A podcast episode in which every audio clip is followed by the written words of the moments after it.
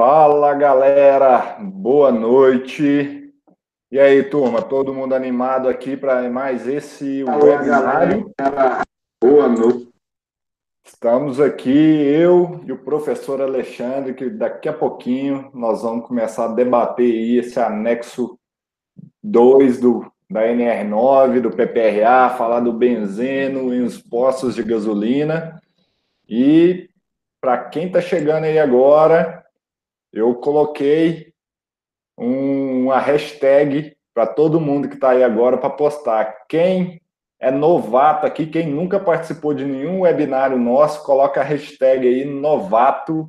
Para quem já é velho de casa, que já está acompanhando a gente, põe a hashtag aí velhaco, hein? Eu quero saber, eu estou acompanhando cada mensagem aqui para saber de vocês aí, turma. Quem, se vocês são são tão, são de casa ou não, hein? É, quero ver também aí. Vocês estão me ouvindo bem, gente? Estou precisando ouvir a voz de vocês, hein? Me manda aí se vocês estão me escutando. Ah, legal, legal. Então, muita gente nova, gente mais velha. Antes de tudo, eu quero me apresentar aqui para vocês.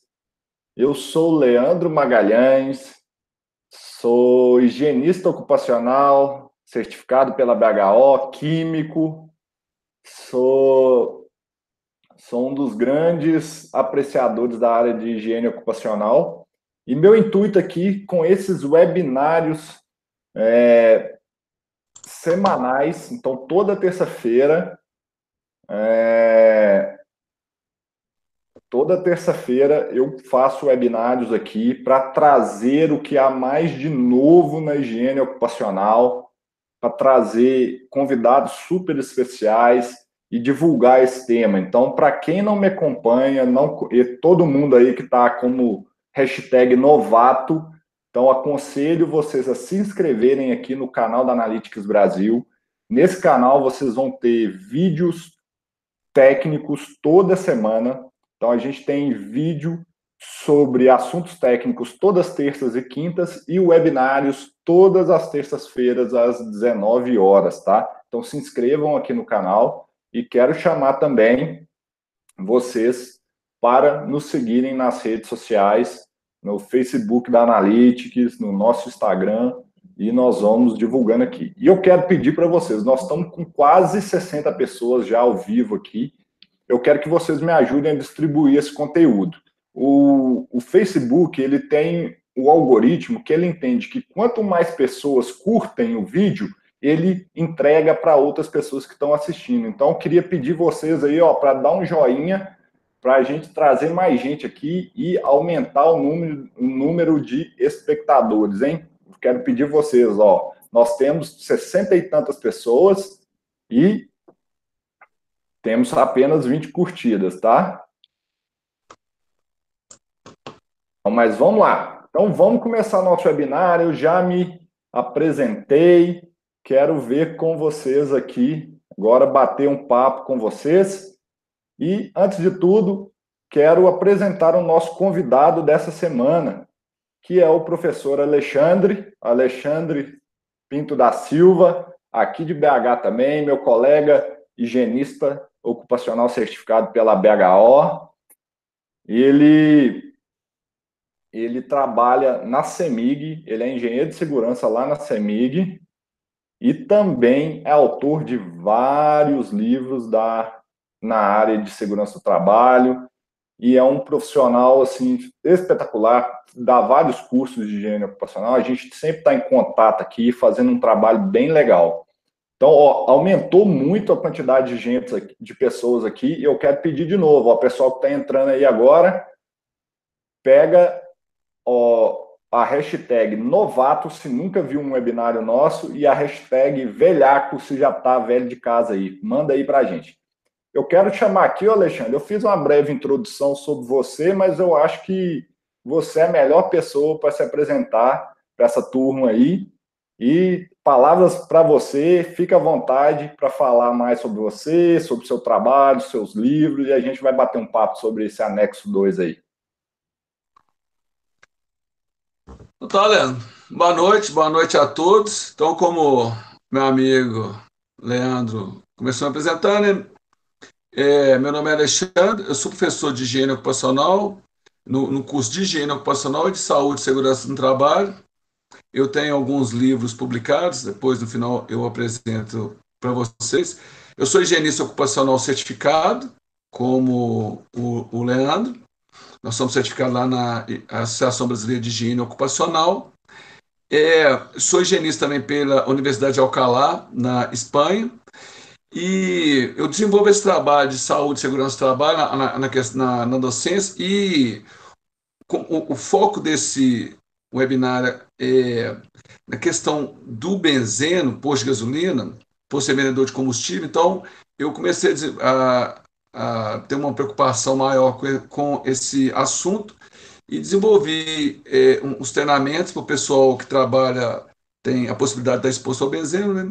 Então, esse seria o foco nosso para discutir aqui hoje. Então, é, como o Renato falou, é, no, no, a gente desenvolve, tenta desenvolver um trabalho de higiene aí na, na em, em, Belo Horizonte, Minas, no Brasil, né? e, e, e a gente solicita, continua solicitando a todos para divulgar nosso trabalho, né? mostrar para todo mundo que é um trabalho, é, vamos dizer assim, é, voluntário, porque nós sempre estamos batendo esse papo agora nós estamos, com a tecnologia, estamos mostrando nosso trabalho, nosso bate-papo, para disponibilizar isso para as pessoas. Né? Então, assim, basicamente eu sou mestre também em sistema de potência, porque eu trabalho na Companhia Energética de Minas Gerais, e sou engenheiro eletricista de segurança do trabalho, higienista ocupacional e também sou especialista em radioproteção. Bom, acho que é isso. Legal demais, Alexandre. Vocês já viram o currículo dele aí, né? Então, sabe muito. Esses dias você estava até lá na Espanha se aperfeiçoando mais, né?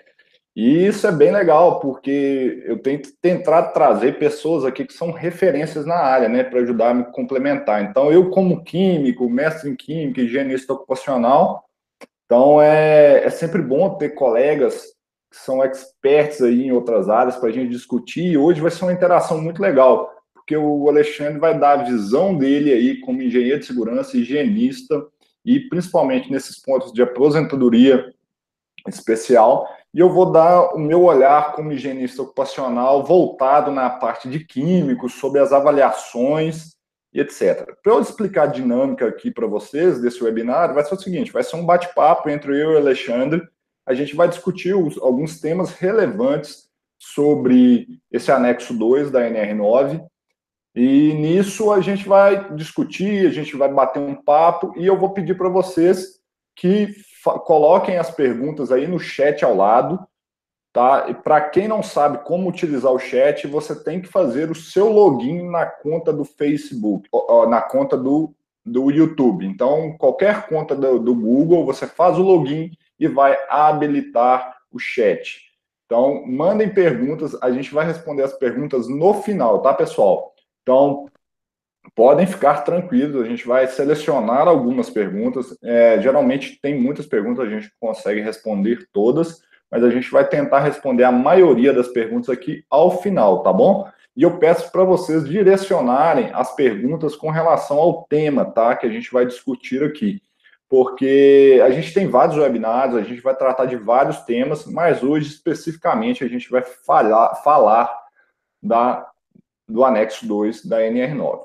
Para quem não conhece esse anexo 2, eu acredito, como a gente está falando para uma audiência aqui que, se, que é, na maioria de profissionais de segurança do trabalho e higiene ocupacional, nós estamos falando do anexo que trata de exposição a benzeno em postos revendedores de combustíveis.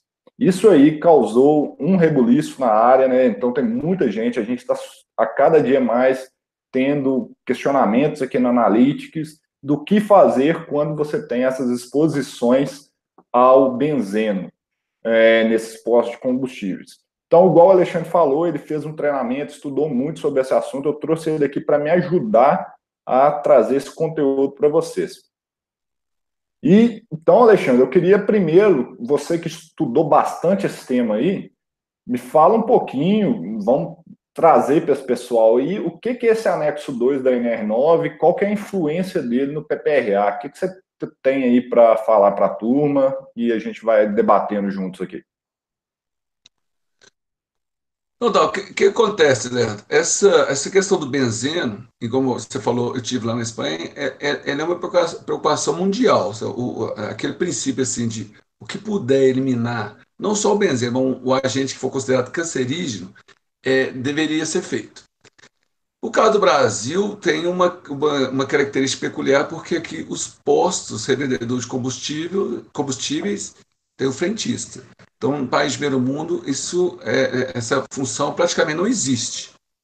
E aí, no Brasil existe, e, e então as pessoas estão lá, é, é, trabalhando com principalmente a gasolina, que é o grande problema. Que é, então não tem jeito de tirar o benzina, pelo menos até agora não consegui. Né? Vai que no futuro consegue alguma coisa, não sei. Mas no, no, o benzeno está presente na gasolina, então ele é o grande problema ali, em termos de, falando de higiene. Então, essa questão de muita gente adoecer, porque fica lá exposto, e normalmente a, a, as pessoas não estão devidamente orientadas quanto os riscos que estão correndo, porque a questão da higiene, né, é, as pessoas não adoecem dia para a noite, é, isso envolve daqui um tempo ela vai adoecer e depois mas se eu soubesse disso, eu, tinha, eu tinha tomado cuidado, porque normalmente né, fica até irreversível, dependendo disso, principalmente quando a gente é cancerígeno. Então, o que, que foi feito? É, já tinha lá no, no, na década de 90, já teve o acordo do benzeno, e só que os postos vendedores de combustível ficaram de fora. Então, assim, é, as empresas que é, produziam benzeno, ou a, siderúrgica, então elas tinham, é, já estava atendido pelo anexo 13A da NR15, mas o posto vendedor de combustível estava fora. E agora chegou a, hora, depois de, é, é, quer dizer, o negócio, depois de 20 anos, mais de 20 anos, chegou a hora do posto vendedor de combustível.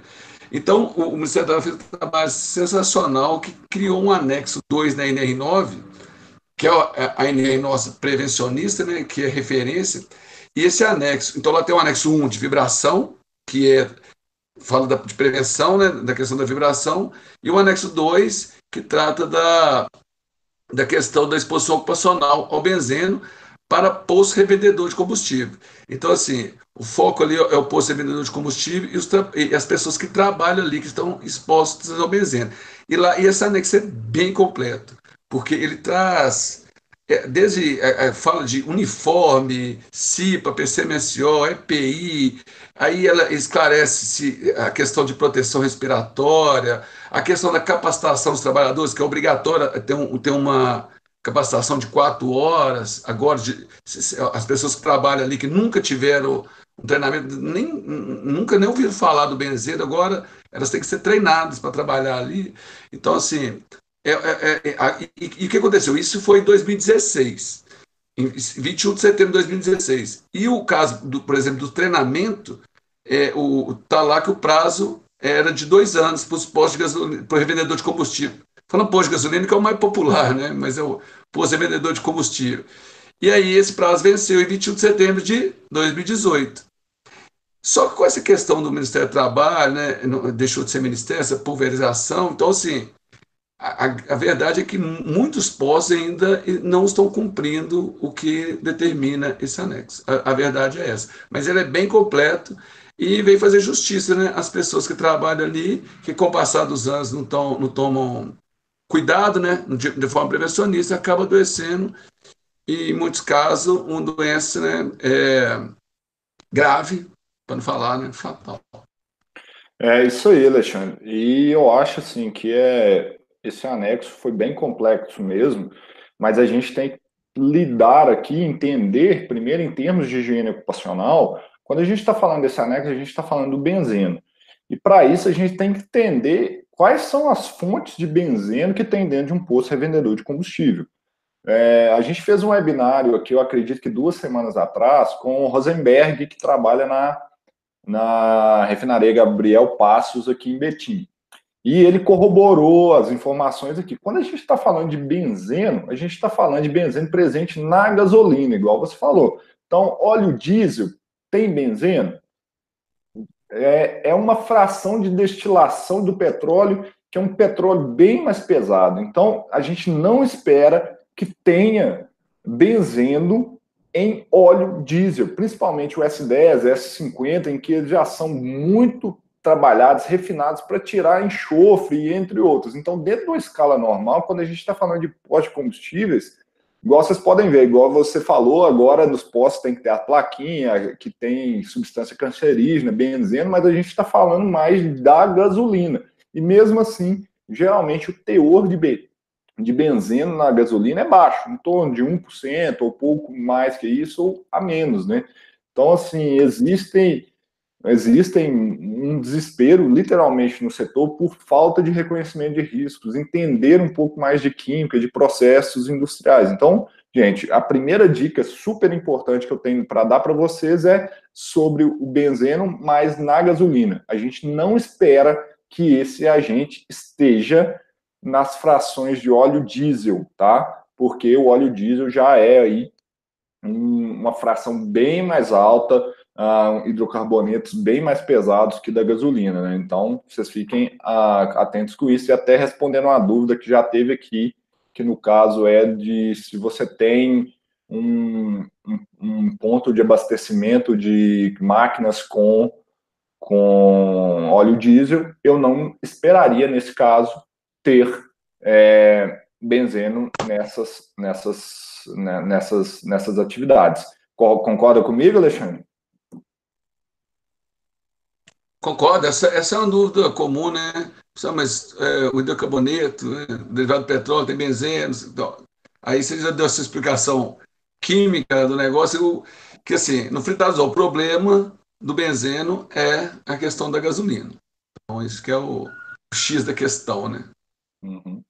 E aí, o que, que você vendo aí com esses treinamentos, você vendo o pessoal, eu acho que seria interessante a gente pensar assim, você, você, com a sua interação com essa turma que fez seus cursos lá, como que está essa questão do preparo dos postos? Você tem visto que o pessoal está preparado e quais as oportunidades que tem aí para os profissionais de, de SST e higiene ocupacional? Então, o que, que acontece? É, então, lá está falando que você tem que ter um, um curso de quatro horas e é, que tem que ser validado de dois, dois anos para o pessoal que trabalha, para os trabalhadores. Então, assim, o, é, o, que acontece é que muita gente é, não está preparado, né? É, a, a, a, os treinamentos, o que, que aconteceu? Muita gente investiu é, no treinamento, muita gente começou, colocou um monte de coisa na internet e vender lá um vídeo, na verdade não é um curso, vender um vídeo ou um PDF, e aquilo assim, muito, muita coisa equivocada na internet aí. E que, e que acontece? Muitos, por que, é, assim, incrível que pareça, tem muita, tem muita gente séria. E teve muito, muito posto que não, eu queria ter realmente, é, é, com associações aí dos postos vendedores, não, eu queria treinar os trabalhadores mesmo. Então. E eu queria que o pessoal ficasse consciente mesmo, porque também, se for pensar bem, muitos, os empresários não querem as pessoas adoecendo, querem as pessoas trabalhando lá é, é, é, com motivação, né? que não adoeçam, não acidentam, é, é, toda essa questão. Eu, eu, eu fiz um. Eu, eu, eu bolei um curso para o, as pessoas ministrar treinamento para os frentistas. Então, eu fiz um curso, um curso de multiplicadores, porque o pessoal tem muita dúvida e então assim, deu para ver que as pessoas estão estavam como um todo despreparadas para a questão do treinamento e aí assim, e, e muito sendo muito requisitados, ó, mas eu queria que a pessoa desse aí e é, desse esse treinamento presencial para meus trabalhadores. Então assim, então, eu, eu, eu capacitei muita gente para ir lá e capacitar os trabalhadores do posto vendedor de combustível e também o dono do posto, porque o anexo ele não fala só de ah, é, respirar o benzeno, lá ele fala coisas assim, que tem que ter um profissional de saúde e segurança para orientar, por exemplo. Você tem que ter um, um programa de prevenção respiratória, porque tem, tem gente, no, trabalhador lá, dependendo da função, que vai ter que usar máscara respiratória, não frentista. Então, assim, para a pessoa saber qual máscara, qual filtro, ter o um programa de troca, isso aí tem que ser um profissional de saúde e segurança para orientar. Então, as pessoas para empreenderem nessa área. Então, eu, eu, eu parti para essa. Então, eu estou vendo muita demanda, muita demanda, porque o Ministério do Trabalho ele já notificou vários postos falando: olha, está é, tá todo mundo desconforme já. Já, já isso pode voltar, né, ser mais firme e falar, agora já passou, vocês estão ilegal. Verdade é essa. Então, eu estou vendo uma grande oportunidade para os profissionais de saúde e segurança para empreender essa, nessa questão de capacitar. São milhares de trabalhadores que necessitam de capacitação e, não, e é obrigatório. Tá? É, então, está lá, a, as NRs né, têm valor legal, então está lá obrigando a esse treinamento. Bacana demais, Alexandre. E assim, é, eu acho que um tema muito importante que o pessoal já está levantando as questões aqui é em relação à avaliação do benzeno. Eu acho que cabe a gente discutir isso aqui, esse enquadramento aí uh, em relação às avaliações, o pessoal com dúvida em relação ao limite de tolerância e as avaliações do benzeno para enquadrar no PPRA. Eu tenho uma opinião e, e é uma opinião mais técnica, né? A gente até já tinha discutido isso em momentos anteriores, mas Pessoal, em relação à avaliação do benzeno, né? Se a gente está falando de PPRA, é, quando a gente está falando dele, a gente está falando de limites também da ACGH.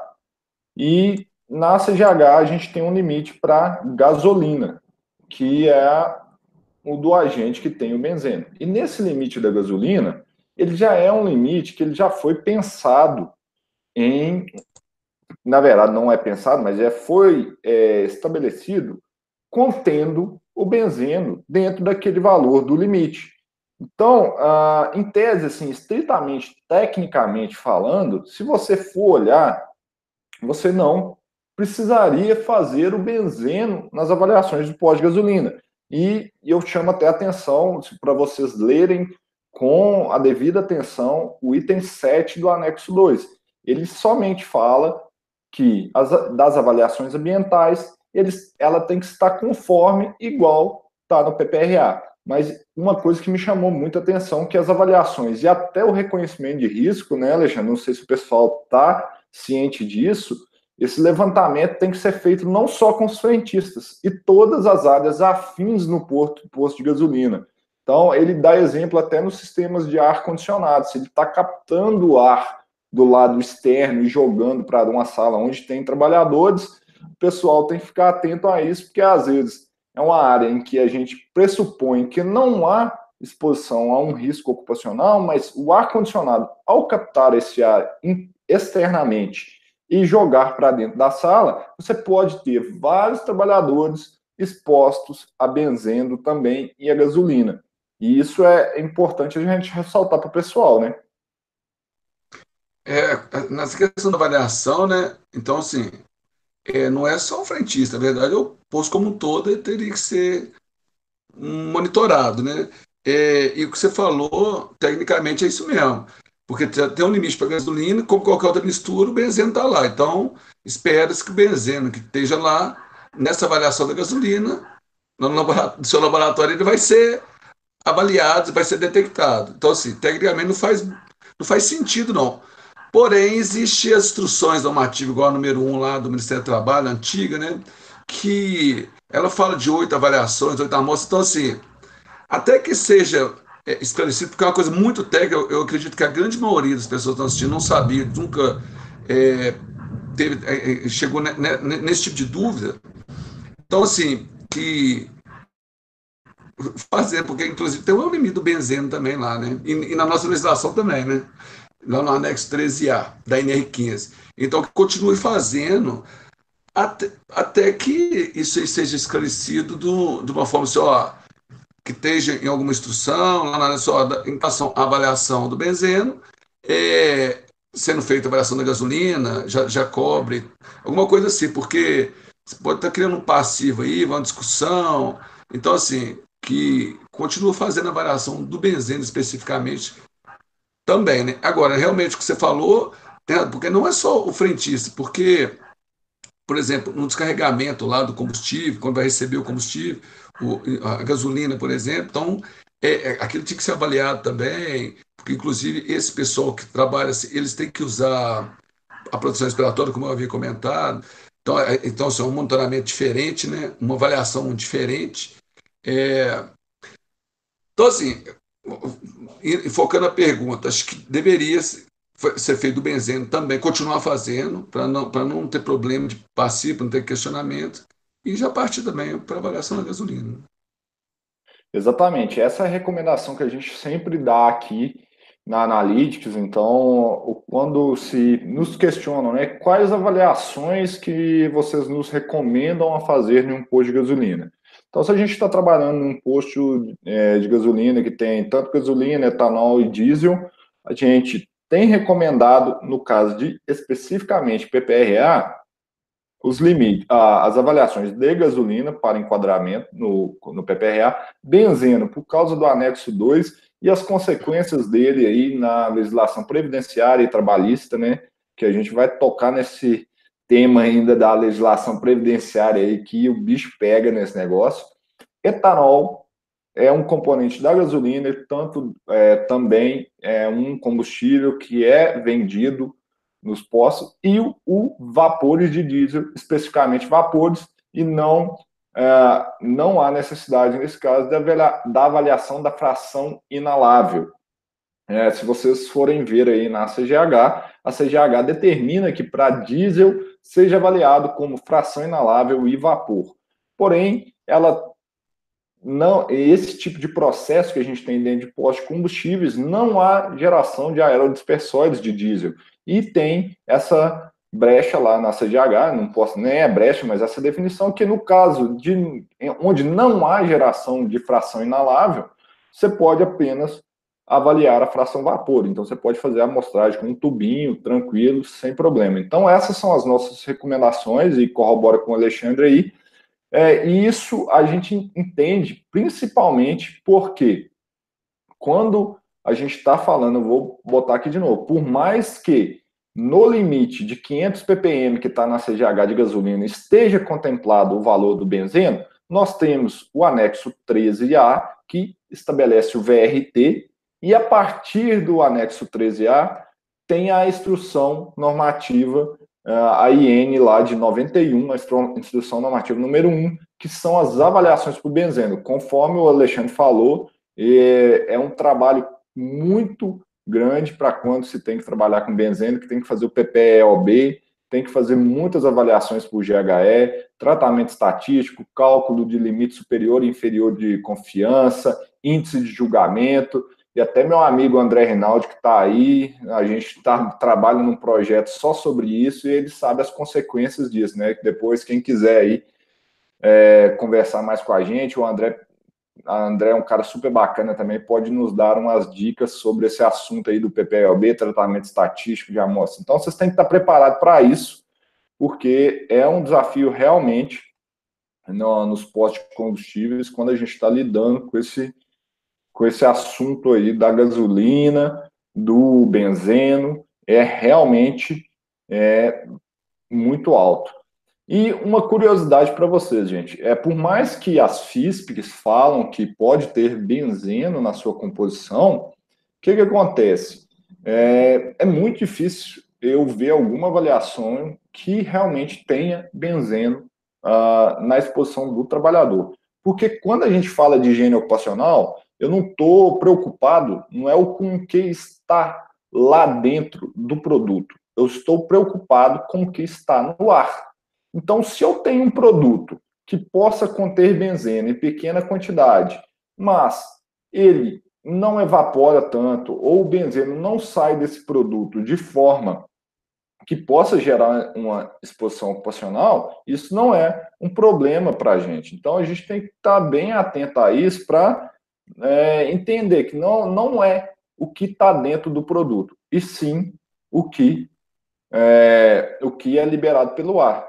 É, devido à baixa concentração, a temperatura que a, esses produtos são utilizados, no, de modo geral, a, as exposições a benzenos são muito baixas ou ne, às vezes nem detectadas, a maioria das vezes. A gente tem que ter esse, essa noção. Mas aí entra a fatídica legislação previdenciária. Eu acho que melhor do que eu, só o Alexandre para falar sobre essa legislação previdenciária, os cancerígenos aí.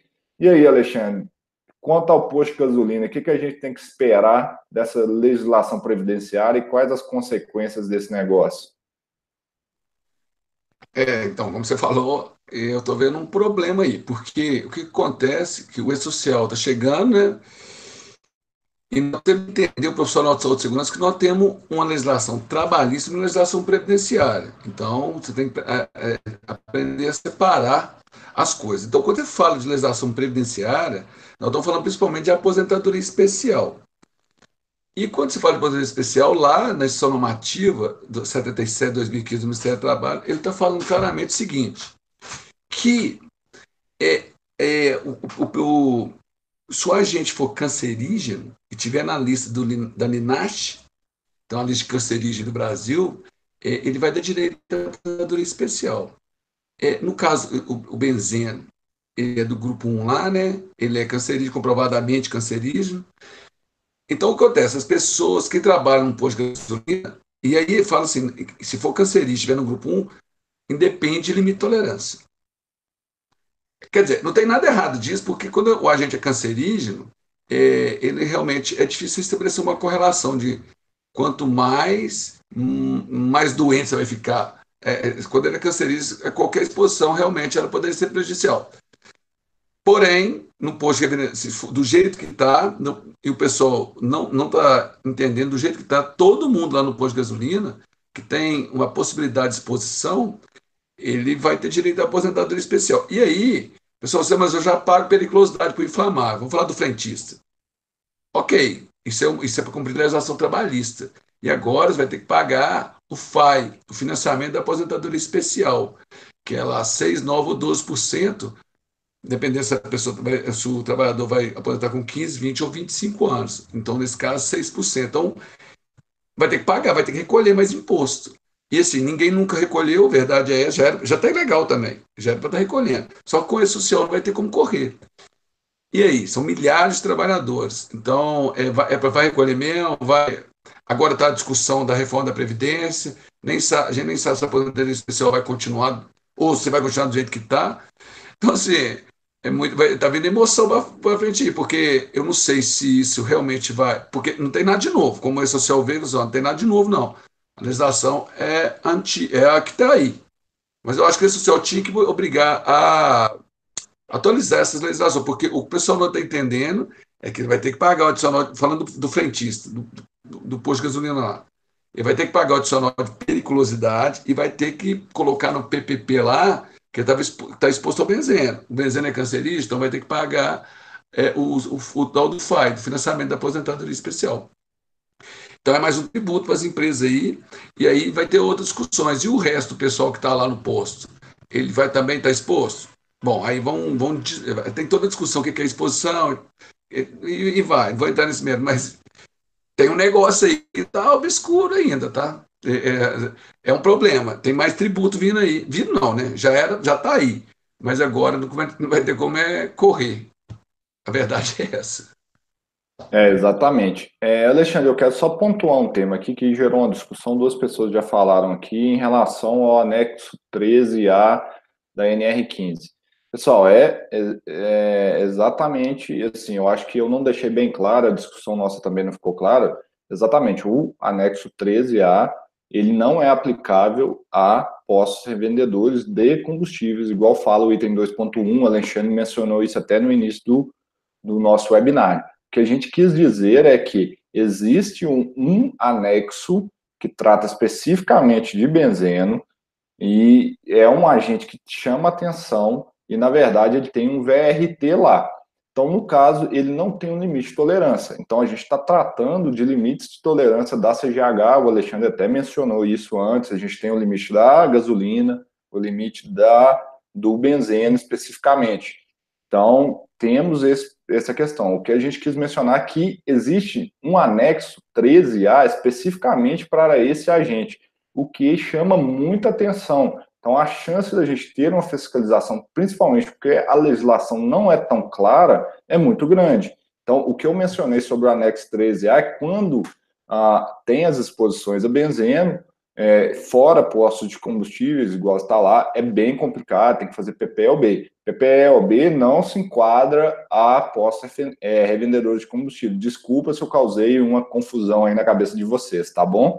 É, é foi só para mencionar a ênfase que é dada a esse agente aí no, nos ambientes de trabalho, tá? Fique bem claro essa questão aí, tá bom?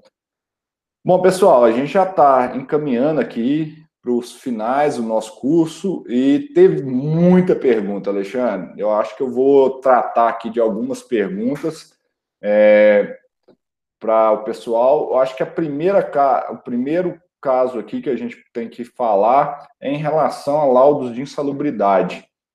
É, você também, como perito, é, professor dos cursos de perícia aqui em, BH e região, o é, que, que você enquadraria, o que, que você avaliaria uh, durante uma perícia em posto revendedor de combustível? Ó, oh. essa, essa, essa aí, assim, é uma, é uma questão muito, é, vamos dizer, não vou falar subjetiva, não, mas ela é qualitativa, porque o que acontece é que quando você fala de adicional de insalubridade, então tá, tem que estar na NR15 a premissa básica para direito adicional de solidariedade tem que estar na NR15. O benzeno está na NR15? Tá. Tá lá. Mas o que acontece é que tem, aí tem todo isso aí. Igual nós estamos discutindo, ah, o anexo 13 é não aplicar posto vendedor, mas tem um anexo 13, que ele é qualitativo. Então, assim, fica a critério, na verdade, é do perito mesmo. Isso dá uma discussão violenta, tá? É, de quadra... Porque acontece? E, e, no fritar dos ovos, que você fala só de adicional, não estou falando de prevenção, proteção, não. No fritar dos ovos, isso nem. Aí se torna irrelevante, porque ele já vai ganhar um adicional de periculosidade. Por causa de expos... É, essa atividade, por, ser vendedor diferente, sei lá, já está previsto. Então, ele vai ganhar um adicional de periculosidade. Não pode, teoricamente, tem alguns casos, né, a exceção, mas a regra é que não pode acumular.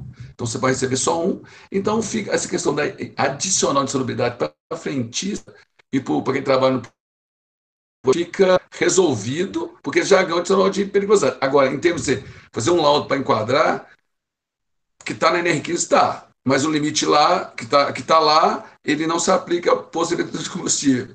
Então, assim, vai do, do seu embasamento ali. Você pode, aí você pode enquadrar, caracterizar ou não. A verdade é essa. Fica, fica agora, é, mas isso indo, é, é, agora minha opinião, não vem muito ao caso, não, porque a questão do adicional já está resolvida pelo adicional de periculosidade. O problema aí é a aposentadoria especial. É o tributo que você tem que pagar para o INSS. Não, porque a legislação trabalhista já resolveu. Você está pagando adicional de periculosidade. Agora, a da previdenciária, não. Entendeu? Então, assim, é uma questão interessante, é, é, é emocionante a discussão.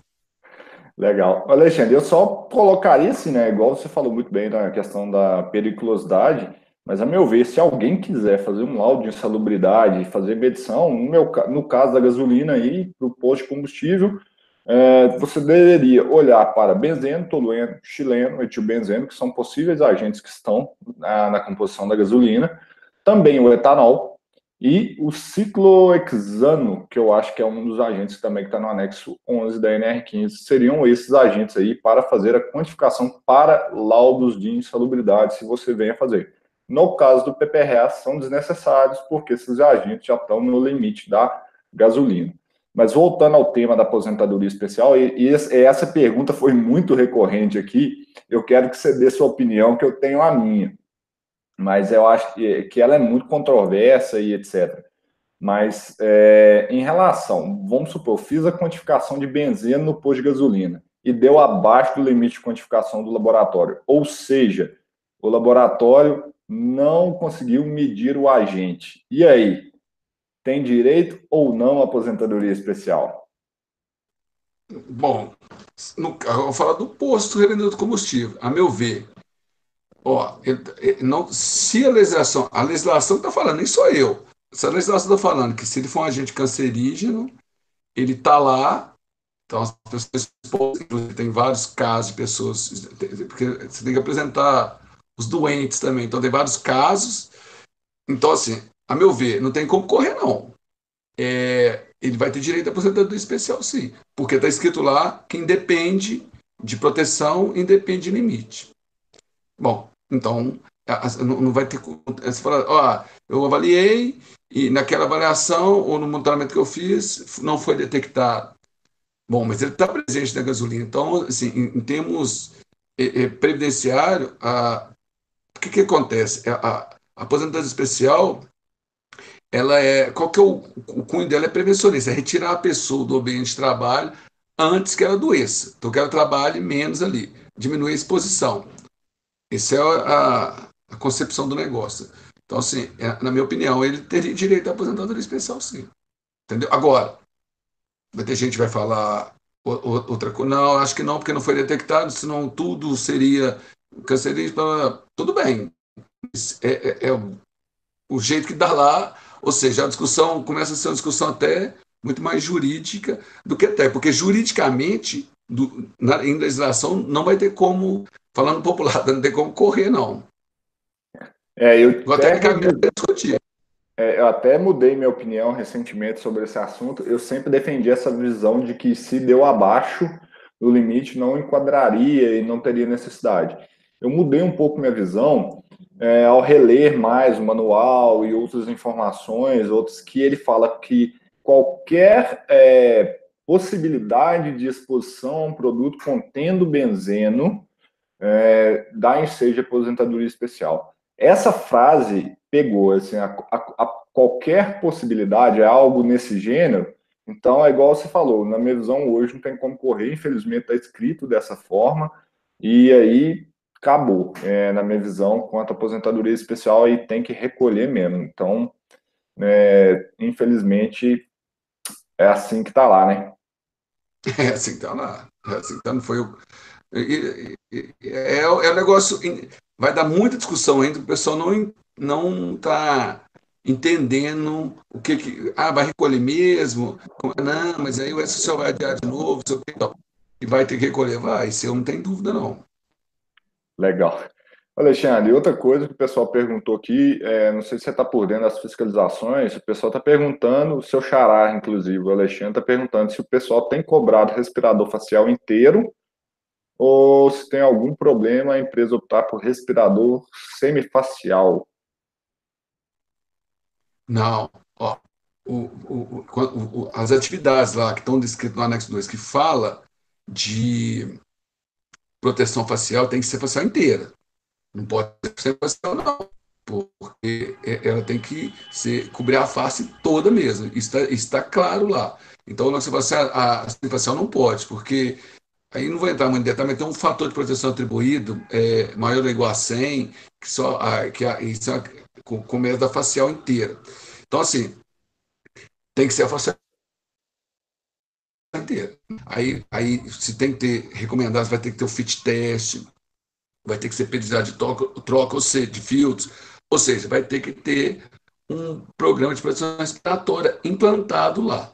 Então, que, é, é, é, que eu volto a falar que os postos de gasolina, eles precisam de pessoas que estão entendendo o que está acontecendo para orientar a questão do PPRA, a questão, porque não é só o PPRA ali, agora já vem o PPR, e vem mais uma série de controles de monitoramento que nós temos que fazer. Então, assim, não pode, né, no, focando na pergunta, não, não tem que ser você inteira. Tá, Alexandre, vamos ver se a gente consegue ajudar a Larissa aqui em relação aos, aos exames uh, do PCMSO. Ah, ela perguntou o seguinte: a fiscalização está exigindo o exame de ácido transmuconiônico e ela diz que ele não está no anexo 2. É, você sabe dizer se tem essa obrigação ou não? Eu, essa aqui eu deixo para você, que essa parte de PCMSO não é minha praia, então se vocês conseguirem ajudar ela, seria bacana. Eu, eu nessa aqui eu não consigo. Eu também não. é, então, legal. Larissa, desculpa aí nesse ponto, é, se você pegou aí, dois, dois, dois da exatas aqui, então eu recomendo você a verificar com, com algum médico para verificar isso aí. Manda a resposta aí para Larissa, por favor, tá? É... é, não. Pode falar. Não, então, até procurar saber, até para falar assim, porque se fala alguma coisa e não é isso, então lá fala de é, fala de hemograma, né, lá no anexo 2, então assim, a gente começa a entrar na parte médica, assim, ó, e lá o PCMSO e com um profissional do, de saúde mesmo, né, então, é, nós, nós podemos ver até para sedimentar uma dúvida, vão responder, ué. Isso aí. Então nós vamos buscar, quem, quem tiver alguém da área de saúde puder responder a Larissa aí, gente, no chat eu fico agradecido. Alexandre, essa eu acho que essa aí tá na facinho para você, vamos lá. É questão de uniforme. O pessoal está perguntando se a empresa é obrigada a fazer higienização dos uniformes dos, frente, dos funcionários, entre parênteses, frentistas. É, é obrigação da empresa? Pelo que está escrito lá, é, né? É, fala assim, ó, a higienização dos uniformes será feita pelo empregador com frequência mínima semanal. Então, é, é, é, é do empregador. A responsabilidade é dele, né? Não é onde que ele vai fazer, então, mas a, a responsabilidade da higienização é porque, você, como outros agentes também, você não poderia pegar o uniforme, levar para casa, porque tem a questão toda dermal aí, do, da, do, da gasolina principalmente. Tal. Então, assim, é responsabilidade do empregador. Ah, tem que ter uniforme reserva lá. O, o, o, capítulo 11 do anexo 2, ele fala só de uniforme. Lá. Isso aí. É essa questão mesmo. É, Alexandre, outra pergunta que nós temos aqui é em relação ao treinamento de quatro horas que você mencionou. É, ele tá o Paulo está perguntando se o treinamento de quatro horas é somente de integração ou aqueles que também trabalham em loja de conveniência também precisam fazer, e se o curso para frentista é de oito horas, como é que é essa questão do treinamento aí? Pois é, ó, o curso lá para atender NR20 é uma coisa. Então lá, tá, tem, lá tem uns cursos lá de oito horas e tal. O curso para atender o anexo 2, aí ele é de quatro horas. Então, o anexo 2 é só o, o pessoal que trabalha tem que é, é, trabalhar, é, fazer o curso de quatro horas, assim, da capacitação dos trabalhadores lá. Os trabalhadores que exercem atividades com risco de exposição ocupacional benzeno devem receber capacitação carga mínima de quatro horas. Então, você vê lá, ele não está falando assim, ó, o frentista, ele está falando que o trabalhador com risco de exposição ocupacional. Então, vai dar variação lá. Está vendo que é um, um problema? Porque todo mundo que está ali com risco de exposição, ou seja, está exposto, ele teria que receber essa capacitação. Se você quer ser um prevencionista e rigoroso, como é que você faz? Não é só o frentista. Quem trabalha ali é, recebendo, não, porque ele não abastece. Tudo bem, você está exposto, porque ele está respirando aquilo lá. Então ele tinha que saber o risco que ele está correndo. E por aí vai, entendeu? Então, assim, lá ele não está deixando brecha, não. É. Aí, agindo a parte prevencionista e do jeito que está lá para evitar problema, é, não é para evitar problema, não. Para evitar que as pessoas doentes sejam orientadas, todo mundo tinha que fazer. E é um treinamento de quatro horas de orientação, entendeu? E agora, ah, importante aí, porque a ENER 20 de combustível inflamável também tem um treinamento para atender lá o pessoal que trabalha é, no posto de de combustível em outras áreas, né? Área classificada. É, lá fala de treinamento também, de 8 horas, 16 horas. Isso aí, um não elimina o outro, não, tá? Então, esse negócio, eu vou incluir o treinamento do benzeno lá. Lá está focado muito em acidente, incêndio, a parte, acidente, a parte de saúde, prevenção da saúde, evitar doença, aí é o anexo 2. Então, um, isso aí também é uma dúvida recorrente. Um não substitui o outro. Você não poderia juntar tudo e fazer, ah, fazer um de oito horas que engloba tudo. Não pode fazer isso, não. Legal, isso aí. Alexandre, tem uma dúvida que tá o pessoal recorrente, eu vou, vamos, vamos tentar responder ela mais geral, que o pessoal está perguntando em várias situações. Ah, se eu tenho um abastecimento interno de combustíveis, no caso de aeroporto que usa gasolina de aviação, etc. Bom, gente, é, a primeira coisa que eu quero falar quimicamente, igual o Alex já deu uma grande contribuição aqui, apesar de chamar gasolina de aviação, a composição dela é totalmente diferente da gasolina automotiva, tá, gente? Então são outras coisas, igual ela está na fração de hidrocarbonetos mais pesada e a tendência de ter é, de ter benzena é mais baixa. E como a gente está falando, realmente nesse caso aí, por, por mais que fosse também gasolina automotiva, não se enquadraria. O anexo é claro, né, Alexandre? É postos revendedores de combustível. Então tem que ser um posto revendedor de combustível. Tem que ser aquele que está. E ela fala, tem que estar tá em terra, né? Não pode estar tá flutuando ainda, não. Eu achei até engraçado isso no anexo. É, então tem que ser um posto revendedor. Aí eu tenho também uma dúvida minha, eu queria ouvir até a sua opinião. É, no caso, então, vamos supor que eu tenho uma, um posto de abastecimento interno que abasteça com gasolina. Esse anexo enquadra ou não? Porque, a meu ver, não enquadra porque não é um posto revendedor. Pois é, em termos de legislação, do jeito que está falando ali, que ele fala que é posto revendedor de combustível no varejo. Então não enquadra mesmo, não, em terra firme. Então, um posto, por exemplo, que tem naqueles postos. No norte é muito comum ter um posto lá para abastecer barco, que não está em terra firme, também não enquadraria.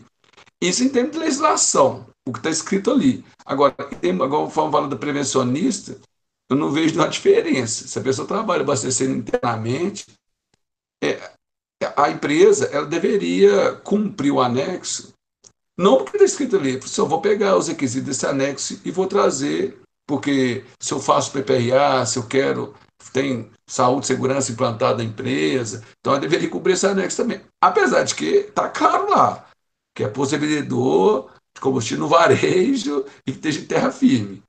Bom, ele está falando que aplica isso. Então, assim, é uma dúvida recorrente, sabe? A minha opinião, acho que deveria. Agora, legalmente falando, não está previsto lá, não.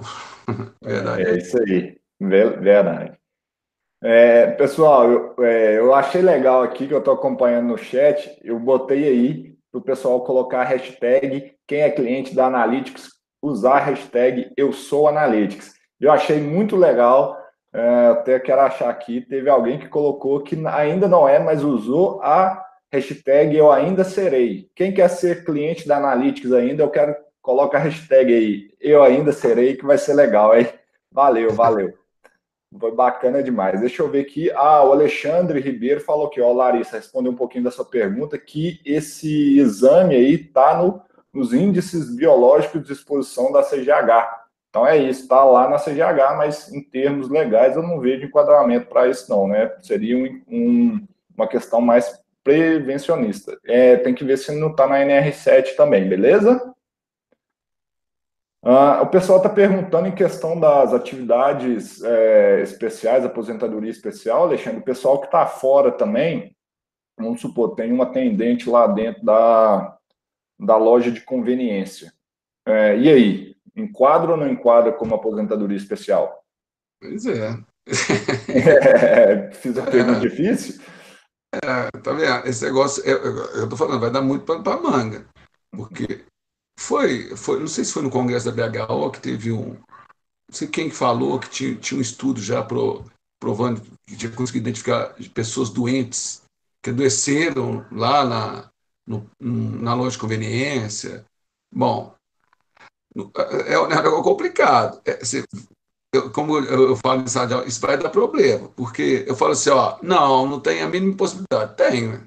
Ele está falando de exposição, a gente não tem limite de tolerância, é está ali. Se tiver a mínima possibilidade de estar tá respirando, tá, ele tá, o sistema de ar lá, ele está captando ar onde tem a possibilidade de ter benzeno, já abre um precedente. A verdade é essa. Então, se, que tem um precedente, que tem uma, uma brecha aí, tem.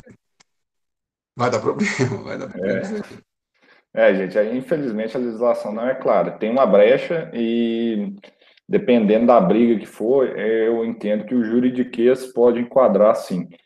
É, vou voltar ao ponto aqui do óleo diesel de novo, Alexandre. O pessoal está perguntando: ah, se eu tenho um posto que só tem óleo diesel? Enquadra ou não enquadra para aposentadoria especial? Pessoal, óleo diesel não tem benzeno, assim, é tem, isso você tem que ver lá na FIS, porque se o, o, o, fabricante colocou que tem benzeno lá, lascou. É, mas, infelizmente, as FIS são ruins e geralmente, é, eu vou falar assim, se você for pegar a faixa de destilação e o produto, é, óleo diesel, não tem benzeno. Se não tem benzeno, não, é, não se enquadraria em aposentadoria especial para benzeno. Ele também não tem outros agentes que são cancerígenos. Então, a meu ver, não teria essa questão de aposentadoria especial para óleo diesel.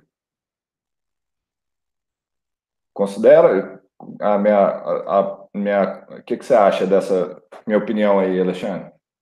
Isso mesmo. Nesse caso, eu concordo. O problema é a gasolina. Óleo diesel é praticamente impossível, né? Você falar que a, a, o, como você, você disse, quimicamente falando, é, é, é, praticamente impossível você ter o benzeno volatizando, não sei se poderia falar assim, em, em, em termos que poderia causar danos à saúde do trabalhador. Então, no meu ver, também não, não enquadraria, não. Legal. Alfredo, obrigado aí pela resposta. Larissa, o Alfredo mandou a resposta para sua pergunta aí. Ele falou para você olhar na portaria 1109 de 21 de 9 de 16, item 6, tá bom? Beleza? É, vamos voltar aqui, gente. Está chovendo pergunta e nós já estamos encaminhando para o final aqui. É, Matheus Puntel, é, não entendi sua pergunta, meu amigo, em relação à gasolina de aviação. Se você puder deixar ela mais clara aí, eu te agradeço. Ah, o, o, o Valkmin disse que ele foi num posto de gasolina em que os, os, os ar-condicionados eram instalados do lado de fora, do lado do respiro do tanque. Aí já era, né? Então aí tem que avaliar e tem grande chance de exposição aos trabalhadores. Fabiano, meu amigo, também disse aqui: é, no caso da loja de conveniência, não seria o caso de avaliar o detectável? Alexandre, é, o Fabiano, é o seguinte: é, caberia sim avaliar, mas a, a legislação é muito aberta. Ela simplesmente diz que a, a menor possibilidade de exposição a agente cancerígeno que esteja na linache e com CAS é, dá ensejo à aposentadoria especial. Isso é muito amplo, entendeu? Então, o que, que é menor possibilidade? Então, quer dizer que se esse atendente da loja de conveniência vai lá, na hora que ele não está atendendo, ele vai lá fora, fica no ambiente lá, ele está exposto ainda a, benzeno. Então, e aí? É complicado, entendeu? É muito aberto. Para se defender, você pode usar essa argumentação, sim, a meu ver, é uma argumentação técnica e válida, porque ele não está lidando diretamente, mas, como diz, é, a legislação é muito aberta. O meu receio de estudo é o juridiquês, entendeu? É, o juridiquês, infelizmente, sai do técnico e a gente fica um pouco de mãos atadas. O Fausto perguntou ainda, mas óleo diesel não tem hidrocarbonetos? Sim, Fausto, o óleo diesel é só hidrocarbonetos. Porém, hidrocarbonetos é uma classe mais ampla de compostos orgânicos. Então, a gasolina também contém hidrocarbonetos, mas não necessariamente o hidrocarboneto é o benzeno é um tipo de hidrocarboneto. Não quer dizer que o óleo diesel tenha benzeno, ok? Pessoal, uh, vamos à última aqui do Marcos. Uh, deixa eu ver aqui. Como o sistema de captação de vapor, captação de vapores, essa possibilidade de enquadramento de aposentadoria especial de pessoas em loja de conveniência, com certeza será mais fácil de concluir. Ah, não, com certeza. Aí foi uma afirmação, né, Marcos? Legal. Se a gente tem o sistema de captação de vapores, facilita muito isso aí. Bom, pessoal, é, serviço de troca de óleo, Tiago mandou aqui. Quanto serviço de troca de óleo? A resposta é simples, o Tiago. Não é posto revendedor de combustível. Entendeu? Ah, no caso lá, ele está trocando óleo. Beleza? Pessoal, a gente precisa encaminhar aqui para o final do nosso webinário. É, espero que vocês tenham gostado. Vocês gostaram? Quem gostou, coloca aí, gostei pra caramba.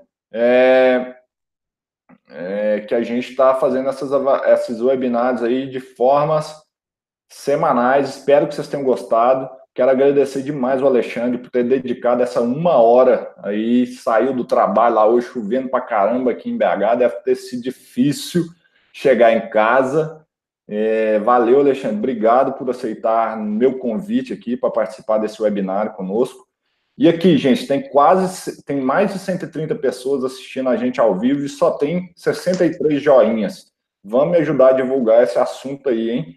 É, e eu quero convidar vocês para se inscreverem no nosso canal, para vocês ficarem por dentro do nosso trabalho aí de higiene ocupacional. E voltando aqui, Alexandre, muito obrigado pela sua, pelo seu tempo aqui, no, feito esse webinar fantástico. O pessoal agora está mandando chat, gostaram demais. Gente, a gente não vai conseguir responder todas as perguntas, mas obrigado aí, Alexandre. Você quer finalizar, mostrar seus livros aí? Pessoal, eu recomendo demais vocês entrarem no canal do professor Alexandre, que ele comenta notícias da área de SST. Então procurem aí, né, Alexandre? Fala do seu canal, dos seus livros aí. Tá? A palavra é sua para despedir da turma. Então, Leandro, eu que agradeço, muito obrigado. É, então, é, quem, quem não conhece meu trabalho, é, eu tenho um canal no YouTube, algumas pessoas até já colocaram ali que acompanha o trabalho, então eu pego a notícia de uma forma bem breve e interpreto né, a notícia lá, mostrando, pessoal, e seguindo para se manter atualizado as principais notícias de saúde e segurança do trabalho. É, então, como o Leandro está falando, eu tenho, eu tenho alguns livros publicados, eu tenho esse livro sobre a ergonomia, da, interpretando a NR17, tenho esse livro que todo mundo está perguntando sobre aposentadoria especial, e, na verdade, eu falo do PPRA, eu fiz um, um, um, caminho básico da saúde, segurança e trabalho envolvendo mapa de risco, PPRA, LTCAT, muita gente confunde LTCAT com PPRA, então esse livro também ele é bem interessante. E tem um livro que fala também sobre temperatura extrema, é, o calor e o frio, como é que você faz a avaliação.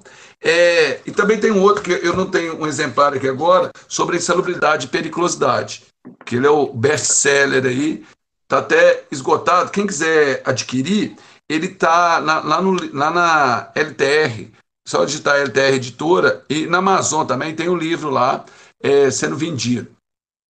Então, até, até então, além do canal, é, em breve eu vou, vai ter um curso, um outro curso de, de higiene ocupacional, que eu, eu, mas eu vou divulgar, vocês acompanham pelas redes sociais, divulgo lá no canal também, no Facebook, no LinkedIn, aqui né, com o Leandro Analista também. Então vai ter um curso, um curso de 36 horas de é, 32 horas de higiene ocupacional e o curso para o, pessoal é, capacitar, capacitar multiplicadores para ministrar cursos para os trabalhadores do posto vendedor de combustível. Então, vocês podem acompanhar nas redes sociais que em breve vão ter esses cursos aí.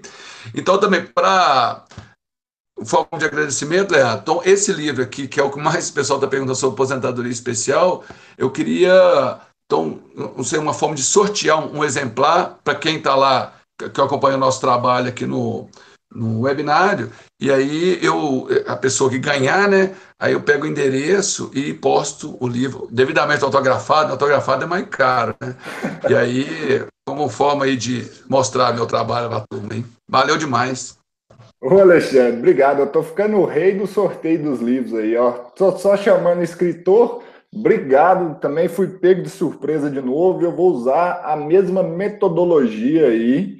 Para quem quiser ganhar o livro, tem que mandar um WhatsApp para o número da Analytics com Eu Quero. O WhatsApp é o DDD 31 99730 5753. Tá subindo aí agora no chat tá o WhatsApp, tem que mandar o WhatsApp lá para Analytics com eu quero. Alexandre, antes de despedir, o Arimar, o pessoal tá aqui é, perguntando qual que é o nome do canal para se inscrever lá e acompanhar você.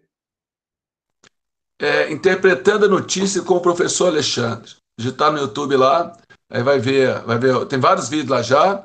E, então tem, inclusive falando do anexo 2, da NR9, tem outros falando do E-Social, e os mais recentes, né, das notícias que estão pegando no mundo do trabalho. Aí. Bacana demais. Alexandre, mais uma vez, muito obrigado pelo esse tempo aí. Fico feliz demais que a turma gostou. É... Pessoal, eu vi muita gente mandando a hashtag eu quero aqui no chat. Valeu, mas é para o WhatsApp, tá? Tem que mandar no WhatsApp aí. Eu vou repetir o número: 31 99730 5753 com Eu Quero, tá? Manda lá. Quem ganhou o último livro, Gregório, foi o Renato. Eu sorteei hoje, então o sorteio vai ser no meu Instagram. Então, procurem lá no meu Instagram, Leandro Magalhães Oficial. Vocês vão é, ver aí. Aí, ó, o Renato já deu até a, a mensagem falando aí. Ele ganhou, sorteei hoje, então vou sortear em breve é, esse trabalho. O, o, Instagram do Alexandre também, procura lá, Alexandre Pinto da Silva, tá bom?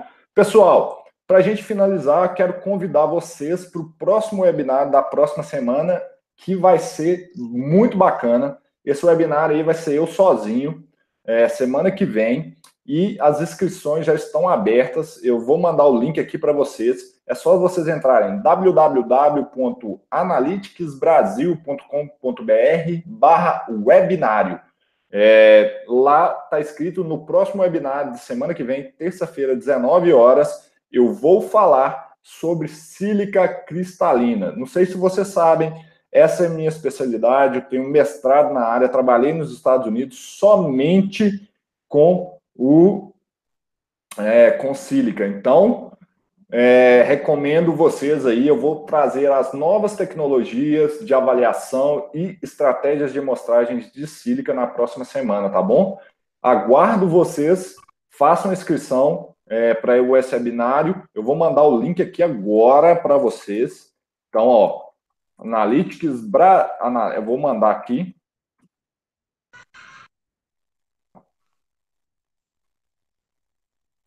Então, cliquem nesse link aí, pessoal, e façam as inscrições. E eu vejo vocês na próxima semana. Obrigado, todo mundo, e até a próxima semana. Aquele abraço aí.